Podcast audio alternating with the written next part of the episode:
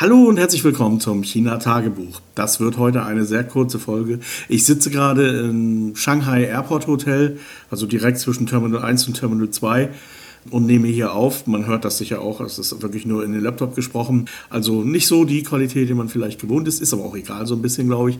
Und ich komme von der SNEC, der größten Photovoltaikmesse der Welt.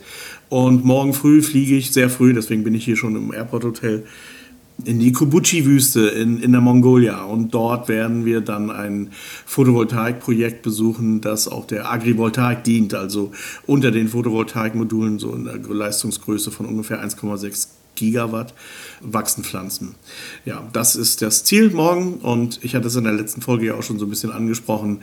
Jetzt kann ich es enttarnen. Also ich bin unterwegs mit Hans-Josef Fell, dem Vater des Erneuerbaren Energiengesetzes in Deutschland und ich zeige ihm hier mal so ein bisschen, was hier Phase ist. Ich meine, für ihn sind viele Sachen aber jetzt auch überraschend oder neu, aber das betrifft mich ganz genauso. Wir hatten auch so ein paar Treffen, darüber werde ich auch später noch erzählen, wo ich wirklich geflasht war. Also wir waren in Lujiazui, haben uns da mit diesen ganzen Bankmenschen getroffen. Also wer das nicht kennt, das ist diese Gegend, wo diese ganzen Türme sind in Pudong, in Shanghai Pudong. Ja, also die ganzen Banken eben alle auf einem Haufen. Und da gibt es sehr viele Kapitalinvestoren, vor allen Dingen auch Investoren in erneuerbare Energien. Und was da auf der Messe abgegangen ist, ey. Ja, also ich habe noch nie so viele Innovationen, wirklich neue, disruptive Innovationen auf einem Haufen gesehen. Das hat mich wirklich geflasht. Ja, und Hans-Josef, der jetzt ja nun das Ganze nicht so kennt, der war noch viel mehr geflasht. Also er hat dann auch manchmal wirklich den Kopf in die Hand gestützt und nur gesagt, oh Gott, da kommen wir Deutschen nicht mehr ran. Da sind die einfach, die sind ja schon Jahrhunderte voraus und da hat er auch recht. Aber das brauche ich ja niemandem erzählen, der diesen Podcast hört. Das wissen alle Hörer sowieso.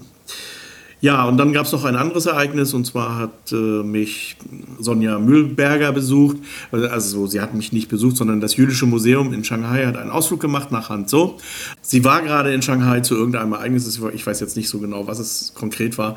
Aber das Jüdische Museum hat beschlossen, noch eine Reise nach Hanzhou zu machen. Ja, und da bin ich dann natürlich dazu gestoßen. Das war mal wieder schön, alle zu treffen. Auch Sonja.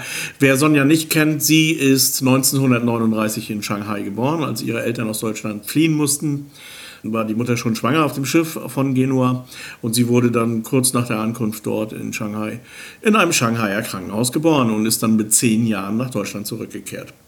So war das damals. Und ja, werde ich auch noch mal drüber was erzählen. Wie gesagt, die Podcast-Folge Shanghai 1939, da ist alles zu hören über dieses Thema. Aber ich werde das Ganze hier auch noch mal ein bisschen kolportieren in der nächsten Folge, wenn, also, wenn ich hier mit der Reise fertig bin. Gut, das wäre es erstmal. Also soweit und bis zum nächsten Mal.